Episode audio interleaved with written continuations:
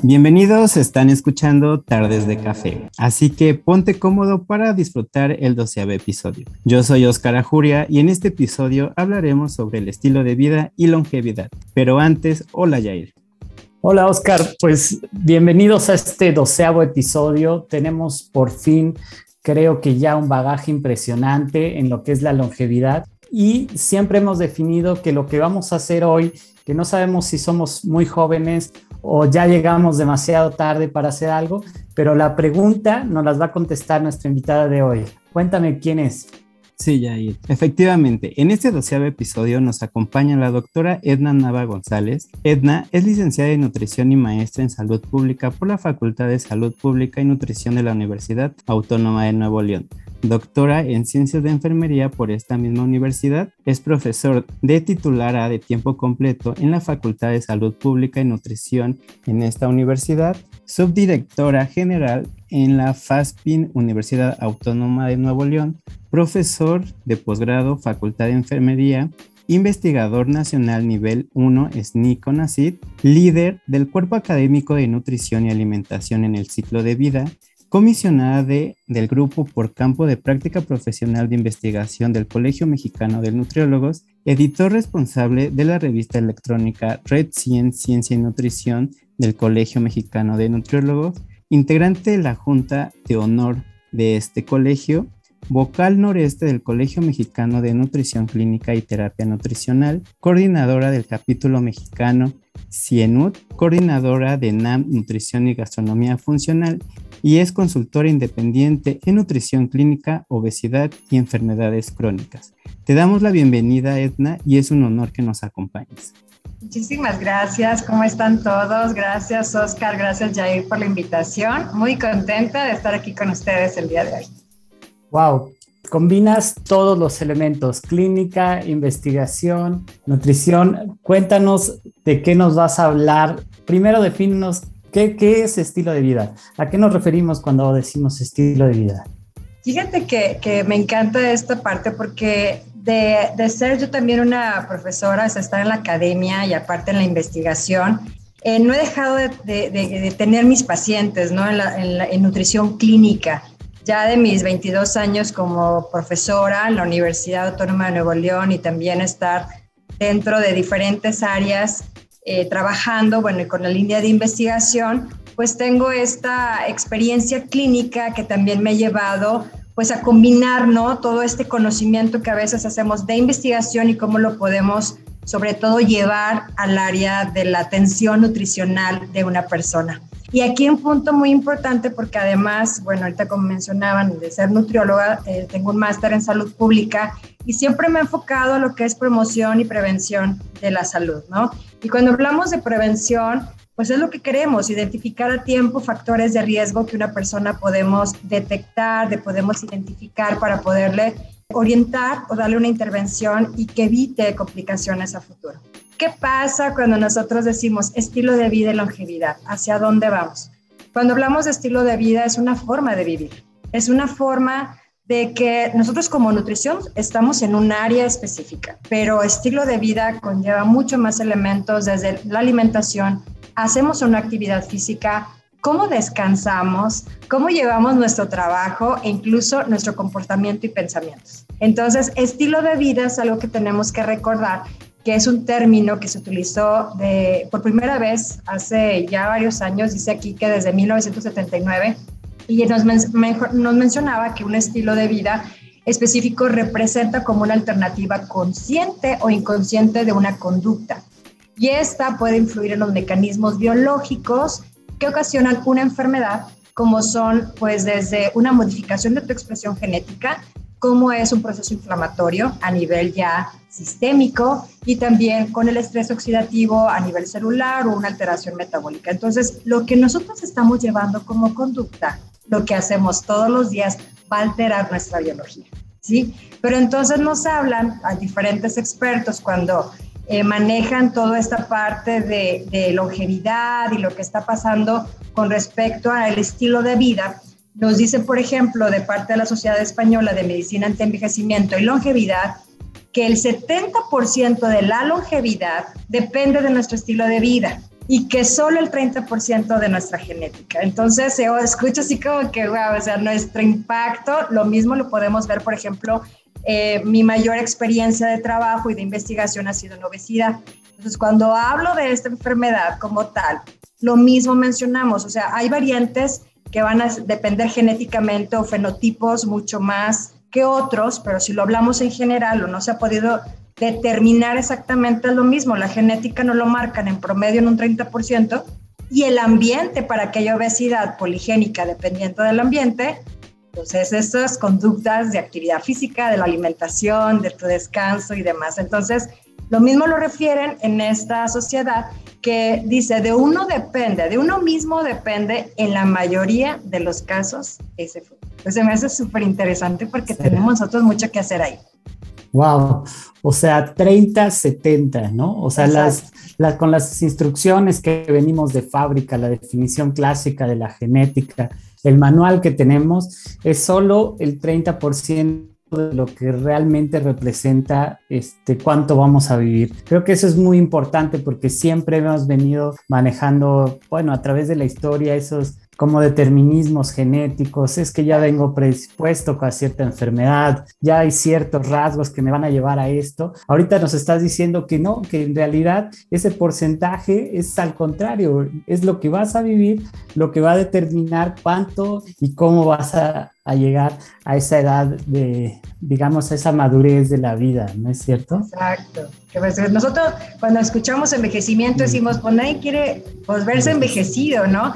Pero hablar de longevidad es esa funcionalidad biológica que también te está llevando a estos cambios que normalmente vamos a tener, que es, se tiene que dar, pero tú cómo lo quieres llevar, o sea, cómo te quieres ir o no llevando esa calidad a nivel también de funcionalidad para evitar las enfermedades. Principalmente es la aceptación de que hay un proceso, pero también es evitar la enfermedad, porque eso es lo que nos va a demeritar esta calidad de vida, que cuántos años vamos a vivir, nadie sabemos, pero tenemos que vivirlo de la mejor manera.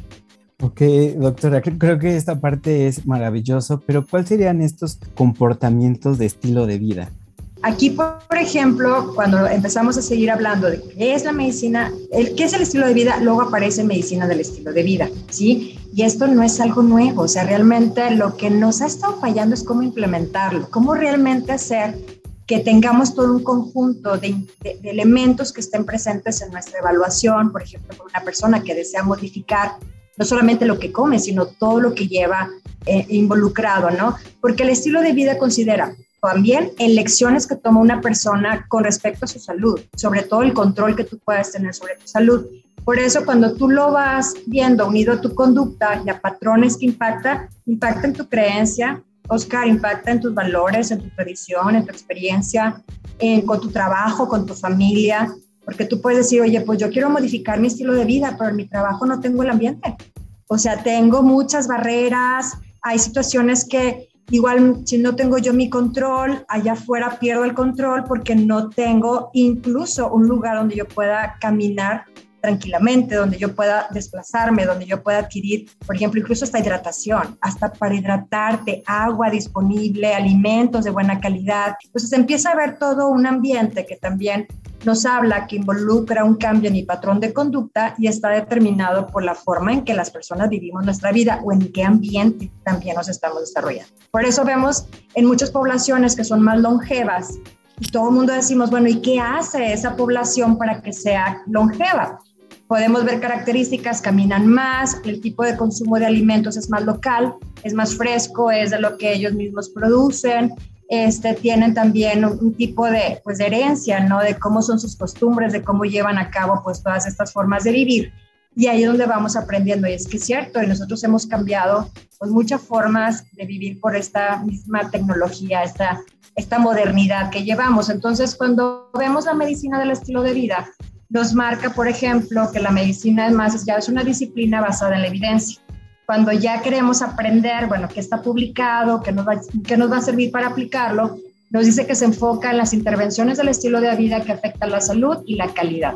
Sobre todo cuando aplicamos eh, desde cuestiones médicas, también motivacionales, ambientales, de comportamiento del manejo clínico, de terapéutica, y de muchos problemas de salud que se relacionan al estilo de vida. ¿Qué pudiéramos encontrar con algunos elementos básicos, como viene aquí en la, en la primera parte de esta revisión? Cuando tú te quieres prevenir, o sea, te quieres enfocar a prevenir la enfermedad, nos dice que el manejo terapéutico en caso de padecerla pudiera ser desde dejar de fumar como una parte importante, también alimentarte saludablemente, otro que tengamos mejoría de incremento de actividad física, porque hemos disminuido mucho la actividad física y más ahorita como hemos estado cambiando nuestra forma, nuestra nueva normalidad, lo que estamos viviendo por la pandemia. Y ahora, por ejemplo, eso también ha modificado nuestro peso corporal. Control del peso corporal. Cuando hablamos de peso corporal, muchas veces decimos es que el peso pues es el todo, sí, pero sabemos como, como un indicador epidemiológico es el peso corporal, ¿sí? Y cuando vemos el aumento del bienestar mental y emocional, también aparece en esta parte del estilo de vida. Entonces, vienen seis áreas para mejorar la salud, que está como que, ¿cuál va a ser, si yo les dejo como esa parte, cuáles serían las seis áreas para mejorar la salud, para concluir esta parte? Sería comer de forma saludable, aumentar la actividad física, desarrollar estrategias para control del estrés, siempre cuando también veo a un paciente y vemos el fondo de este proceso, es este impacto que incluso nuestras hormonas, como las, las empezamos a aumentar, hablándose de adrenalina, la adrenalina, el cortisol y todo, ese sistema que le llamamos estrés biológico está siempre activado, es el que también acelera los procesos de estrés oxidativo y otro de esas tres primeras partes aparece formar y mantener relaciones interpersonales, mejorar hábitos de sueño y suspender el consumo de tabaco. O sea, esas seis son las principales y el estrés y hasta nuestras relaciones con nosotros mismos y con los que nos rodean juegan parte de este estilo de vida. Muy bien, a mí me gustaría hacer justo o sea, el, secreto, como dice, ya lo teníamos, ¿no? Tú dices, ya, ya lo sabían nuestros abuelos, nuestras abuelas que te decían, come bien, haz ejercicio, duerme a tus horas, etcétera. Pero nunca hemos evaluado eso y hoy que empezamos a ver lo importante que era, no sabemos, es lo que con lo que inicié de, no sabemos si ya llegamos tarde, o sea, que no es, no todavía no entramos en esa edad, pero qué tanto podemos, o sea, todavía a los 30, a los 40, a los 50, poder revertir esos hábitos y cuál sería el impacto que tendría? Cuéntanos. Fíjate que, que, ahí es donde venimos hablando siempre de los cortes, ¿no? De cuando decimos son un adulto joven, un adulto maduro, un adulto mayor. Entonces, cuando hablamos de envejecimiento, pues ya estamos pensando, ¿no? Cuando ya eres muy adulto mayor, hablando arriba de 80 años. Pero no, o sea, el proceso de envejecimiento empieza desde más temprana edad nosotros empezamos a tener cambios, sobre todo a nivel de composición corporal, a nivel celular, a partir de los 30 años aproximadamente. Tenemos nuestro pico máximo de crecimiento, de respuestas biológicas alrededor de los veintitantos años. Entonces empieza ya a bajar ese proceso, sobre todo de mayor eh, recambio hacia la parte pues de formación ideal a nivel de funcionalidad celular y se empieza pues a disminuir. Entonces, ¿qué pasa cuando aceleramos los procesos? Si tú desde muy joven eres sedentario, hablando desde adolescente, porque también esa parte desde niño, joven, o sea, adolescente, tu fase de crecimiento, dice mucho de cómo vamos a expresar esta, este pico máximo de densidad ósea, de tu masa muscular, de cómo se van a expresar esos genes. Entonces, desde ahí, por eso, la promoción con los niños de actividad física, deporte, alimentación saludable, para que tú tengas el pico máximo en esta, en esta primera etapa de tu vida y cuando empieces ya el proceso hacia abajo, que sería a partir de los 30 años promedio, tengas pues ese, ese envejecimiento lo mejor, pero más lento. Vamos a enlentecerlo, ¿no? Entonces, lo que nos dice también la misma sociedad, como les hablaba ahorita de medicina eh, que está relacionada al antienvejecimiento y longevidad, nos habla que cuando nosotros tenemos enfermedades ya diagnosticadas, por ejemplo, las que ya sabemos que están más asociadas al envejecimiento, diabetes, tengo obesidad desde muy temprana edad, tengo enfermedad cardiovascular, alguna relacionada uh, osteoarticular, cáncer y el Alzheimer, que ya sería para personas de eh, mayor edad, se asegura y se ha demostrado que en una de cada tres enfermedades degenerativas puedes prevenirse siguiendo un estilo de vida saludable. Por eso hablando desde jóvenes, ¿qué estoy comiendo? ¿Sí? O sea, no nada más decir, ay, voy a comer tanto, al que como poquito, pero con qué frecuencia, con qué cronicidad hacemos esa tendencia, ¿no? Entonces yo creo que a lo, largo que vamos pasando de la vida, nos dice también, y lo dice la literatura, nuestro organismo está a continuo cambio. Y cada 10 años se producen modificaciones importantes en las que nosotros debemos adaptar. Siempre le digo a los pacientes, no es lo mismo los 20 años, los 30, los 40, los 50. Y tengo pacientes que me dicen, nada más cruzan los 30 años, y todo me pasó. Le digo, no, y apenas va a los 30, espérate que lleguen los 40. Entonces empezamos a, a hablar de esto y recordemos que cada década nos remarca estos cambios biológicos y nos dice que la clave para ganar la batalla al reloj ¿sí? Es superar estas etapas con pruebas adecuadas, pero sobre todo potenciando todo aquello que frene el envejecimiento. Miren, simplemente frenar el envejecimiento es también básica lo que llevas de alimentos a tu cuerpo. O sea, se sabe la proinflamación celular simplemente con los alimentos que te llevas a tu cuerpo y eso tú estás acelerando estrés oxidativo, inflamación, este, por ejemplo, daño del DNA, y empezamos a acelerarlo. Entonces, aunado, soy sedentario, aunado, fumo, no modero el consumo de alcohol, duermo cuatro horas en la noche, estoy estresado todo el tiempo. ¿Cómo no te vas a ver desde la, desde la parte, no nada más externa, hacia la parte interna, cómo no vamos a acelerar este proceso? Entonces, tenemos que vigilar que son esas décadas de cambio, pero desde cuando estamos realmente tratando de llevar a cabo pues todo un proceso que sea benéfico, sobre todo el lentecer que eso se acelere, ¿no? principalmente. Sí, me cayeron varios veintes, golpes de vida. Golpes de vida.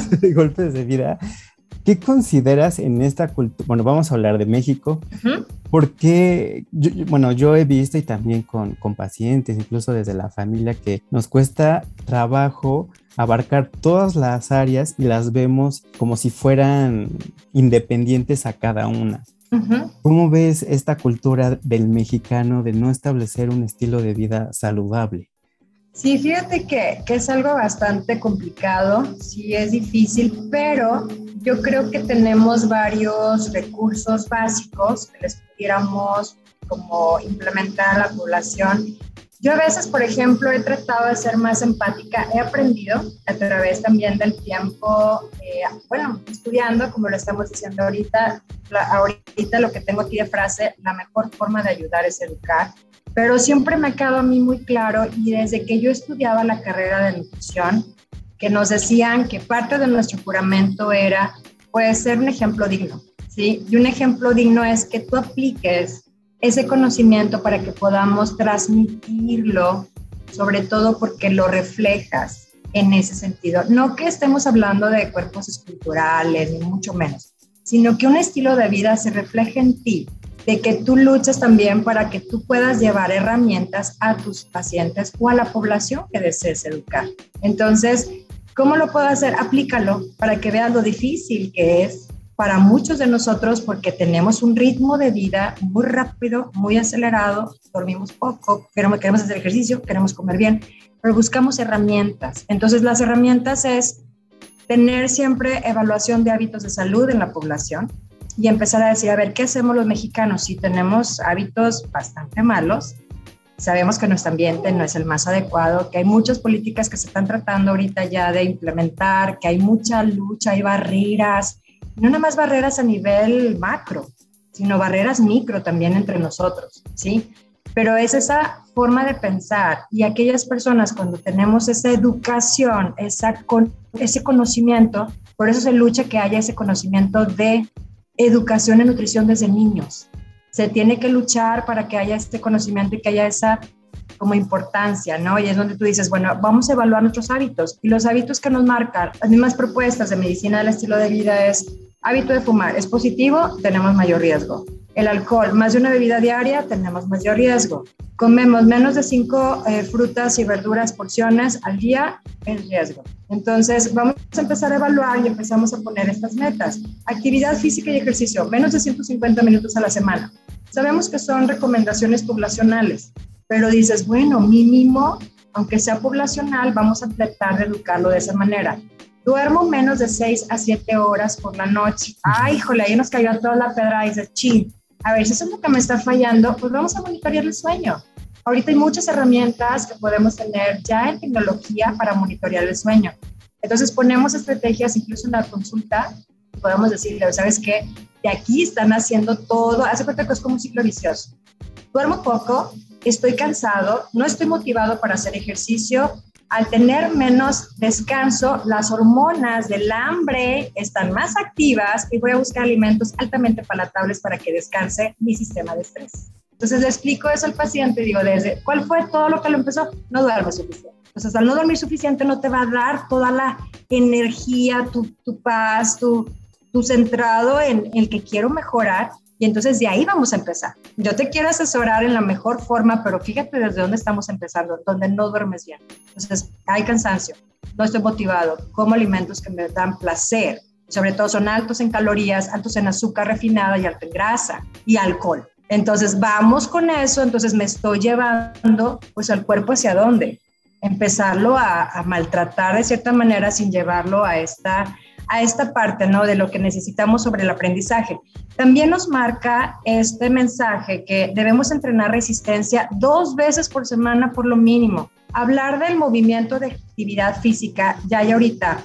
Muévete, rompe el sedentarismo, pausas activas, el hacer la actividad en casa. Lo importante es estar menos tiempo sentado. Eso es lo que nos marca actividad física, que es hasta el NEAT, ¿sí? termogénesis por este, no estructura como tal de ejercicio, pero el entrenamiento de resistencia que hace va a mantener nuestra musculatura toda la vida. Y es lo que le digo a mis alumnos, si quieren ver jóvenes, bellos, toda la vida, realmente tienen que hacer ejercicio, pero con peso. Entonces, lo que nos marca la medicina del estilo de vida, dos veces por semana ejercicios de resistencia y fuerza, ¿ok? Y otro, mantener un índice de masa corporal también, una relación adecuada entre proporción peso, estatura menor a 25 kilogramos por metro cuadrado. Si llegamos a tener un poco más de grasa corporal, pues hacer la actividad física para que haya también mejoría con nuestra corporal. Pero esos son los hábitos de salud mínimo que tendríamos que estar vigilando con las personas. Ya cuando vemos, pues hay estrategias, pues que se necesita, ¿verdad? El apoyo de gobierno, les digo, cuestiones ya macro, pero por lo menos nuestra consulta breve sí deberíamos de aplicar estas evaluaciones básicas de hábitos de salud que a veces nos enfocamos nada más en dar la dieta y que te vaya bien y ya le explique el sistema de equivalentes y no es eso. Es todavía más allá y tu estrategia puede mejorar mucho con consultoría. Yo lo vería de esa manera. Y déjame hacerle promoción a alguno de los episodios que hemos hecho, porque el anterior hablamos de lo, cómo era importante dormir para evitar la acumulación de la beta amiloide y tener ciertas predisposiciones a, a esos déficits cognitivos que se asocian con el envejecimiento como pérdida de memoria y otros. Y uno antes hablamos de lo importante que era el músculo, ¿no? Y dijimos que incluso hay que pensar que, que cuando llegas a cierta edad la, la, pérdida muscular es mucho mayor. Entonces esos dos que has puesto te, son centrales. Pero lo que yo quería justo aprovecharte es tú tienes el bagaje de la investigación y la clínica, como lo dijiste, pero entre la investigación y la clínica son, parecen dos islas que a veces no, no puede llegar la información que no sabemos si sale de la investigación y se trata de aplicar o que las preguntas que realmente le importan a la gente no llegan a contestarse en la investigación, no lo sé, pero tú tienes o tú eres un puente que, de los cuales existe poco. Cuéntame cuál es esa, relación, en qué te metes en investigación y cómo tratas, pongo, tienen una base o no en la investigación. Sí, tiene una base, te voy a decir por qué porque eh, precisamente cuando hice la investigación del doctorado, eh, lo trabajé en el área de densidad mineral ósea, entonces, pero en, población joven.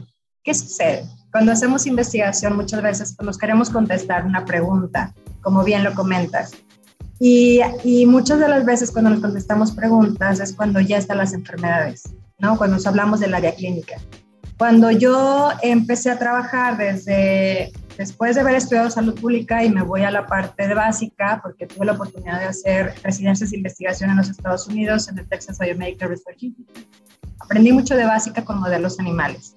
Entonces ahí decía, bueno, eh, ¿cómo el nutriólogo va a aplicar todo esto básico, metaboloma, proteoma, transcriptoma? Y pues es cuando me hizo clic mi salud pública. Me hizo un clic y yo dije, ay, me encanta, me encanta, porque creo que cuando llegamos a la salud pública, tú traes un bagaje desde la parte biológica. Y esa parte biológica obviamente decimos, bueno, es por individuo, pero como yo llevo a una indicación, pues a nivel poblacional, pues tiene todo un proceso también de estudio. ¿Qué ha pasado? Todo lo que nosotros a veces investigamos queremos darle una causalidad, cuando la causalidad no es una sola cosa, son muchas cosas, ¿sí? Y lo que más he aprendido y lo que aprendí mucho más cuando hice la tesis doctoral era eso, tú haces un modelo, pero con múltiples variables que te van a permitir estudiar una condición de salud o una consecuencia de salud. Entonces, en mi caso, trabajé en las variaciones de la densidad mineral ósea en mujeres jóvenes. Quiere decir, no adultas mayores, no es de que ya tuvieran este, alguna complicación, sino decir, quiero encontrar factores de riesgo en mujeres jóvenes para poder decir que pueden mejorar en este momento para evitar que pase qué.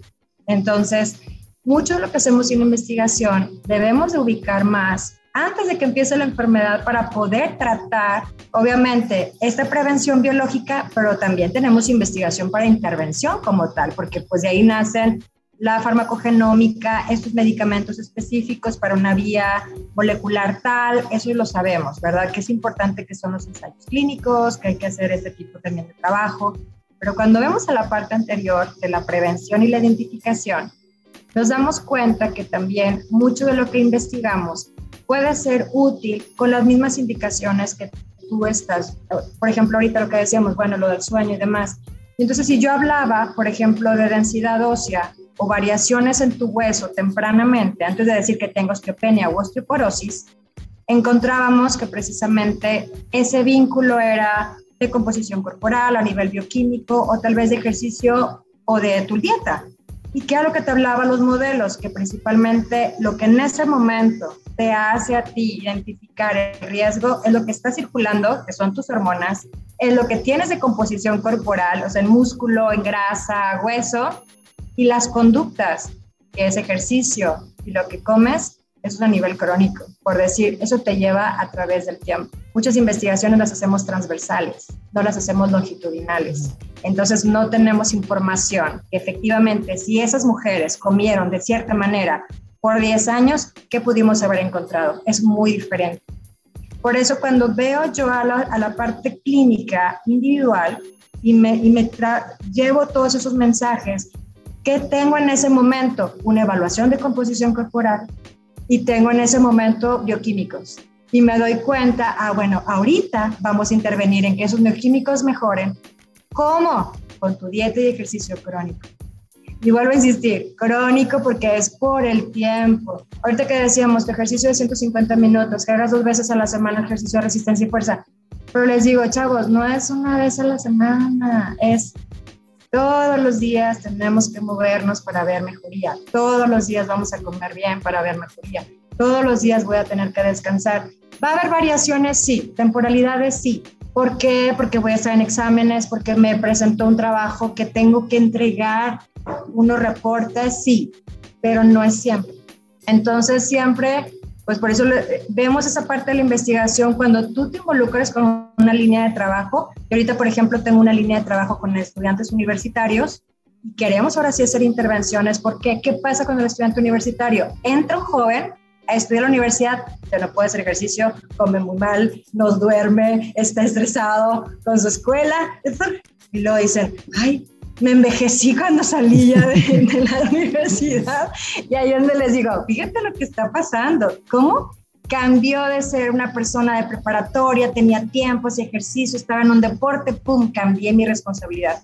Y luego habla de que soy adulto, ya no quiero ser adulto. Entonces, por eso te digo, todas estas investigaciones hace ese clic al investigador para que si es investigador se dedica también a divulgar, se dedica a, llevar a cabo esa información al paciente o a otros, por ejemplo, si yo soy investigador y le quiero dar mi mensaje a los clínicos que sí están viendo al paciente, déjale el mensaje. Esta investigación, el mensaje es mide la cintura, este mensaje es mide la masa muscular, ¿sabes? O sea, e, ese es el mensaje que debemos de tener los investigadores para llevar tu nivel de, de, tu publicación y lo que tú encontraste al nivel aplicativo, lo que le llamamos lo traslacional, a lo que llamamos, a lo que realmente yo con mis herramientas, cómo puedo llegarle a mayor cantidad de población.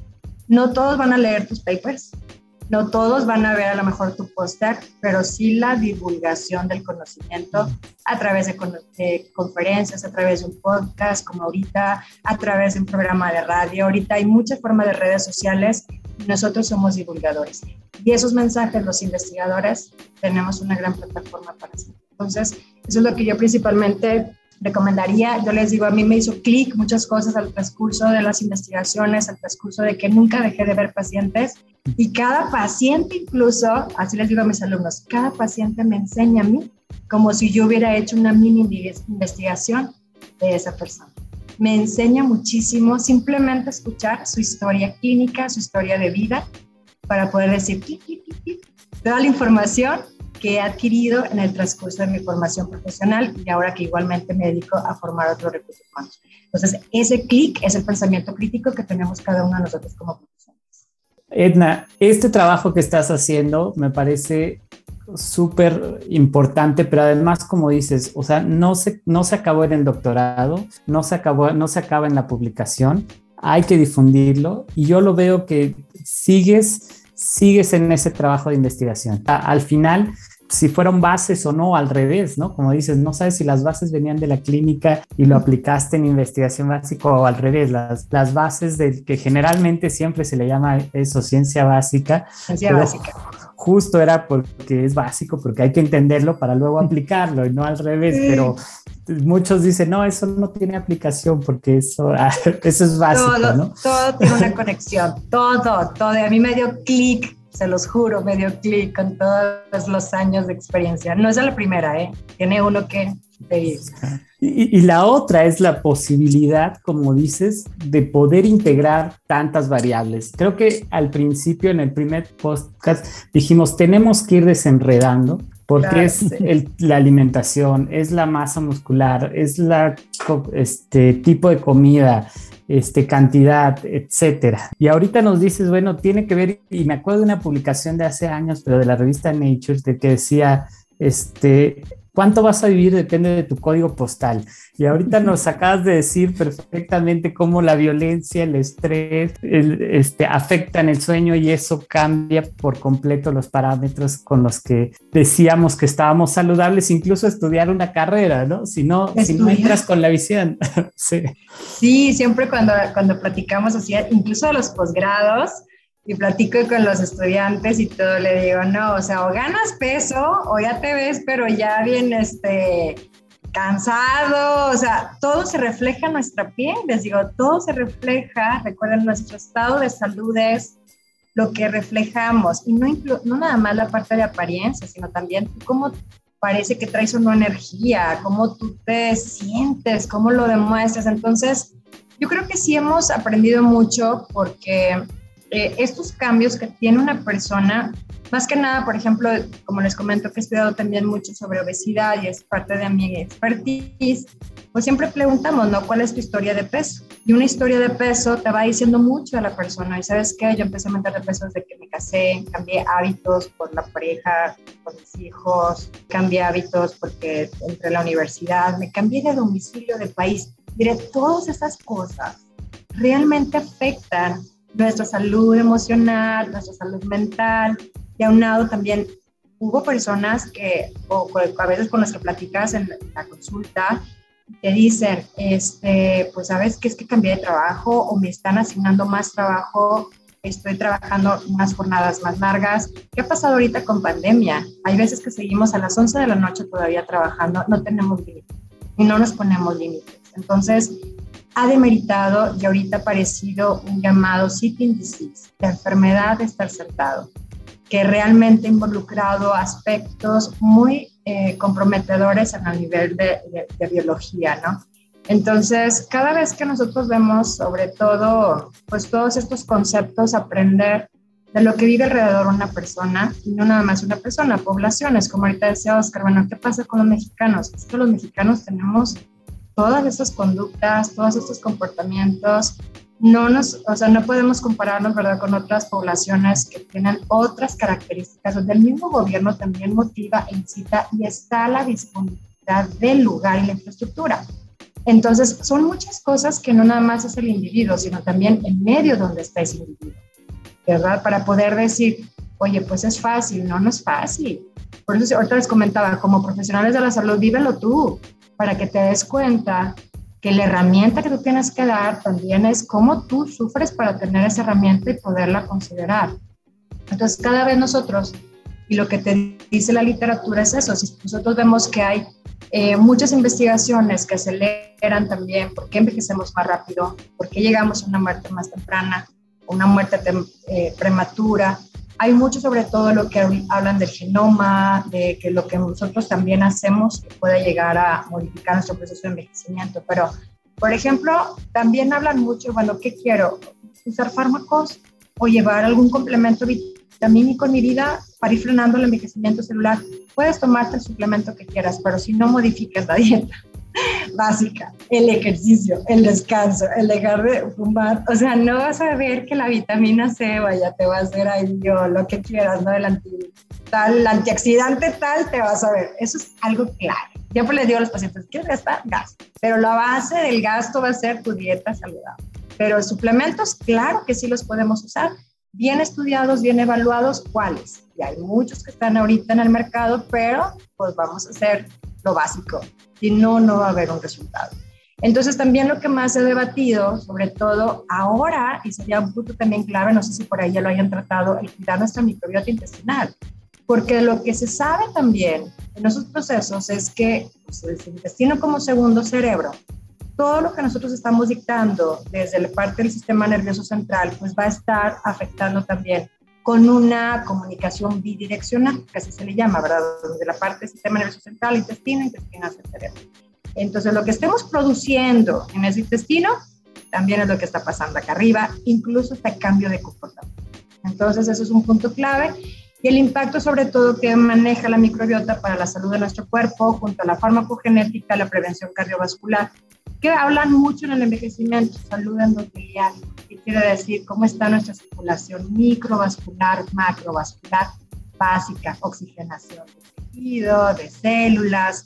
Y otro punto que también, ¿de qué estamos rodeados? ¿Cuántos tóxicos ambientales? Hay muchos disruptores hormonales, eh, hay muchos productos tóxicos, por ejemplo, nuestro cuerpo, se han estudiado también, porque es parte de nuestro ambiente y incluso hasta nos marca la parte de las radiaciones electromagnéticas, de dónde estamos viviendo, aire, la polución del aire, del agua, eh, también está, siempre estamos en una luz artificial, entonces todos esos elementos van a hacer cambios en nosotros, entonces cada vez hablan incluso de medicamentos, hay investigaciones hasta de la metformina que está probando efectos de mejora en la longevidad.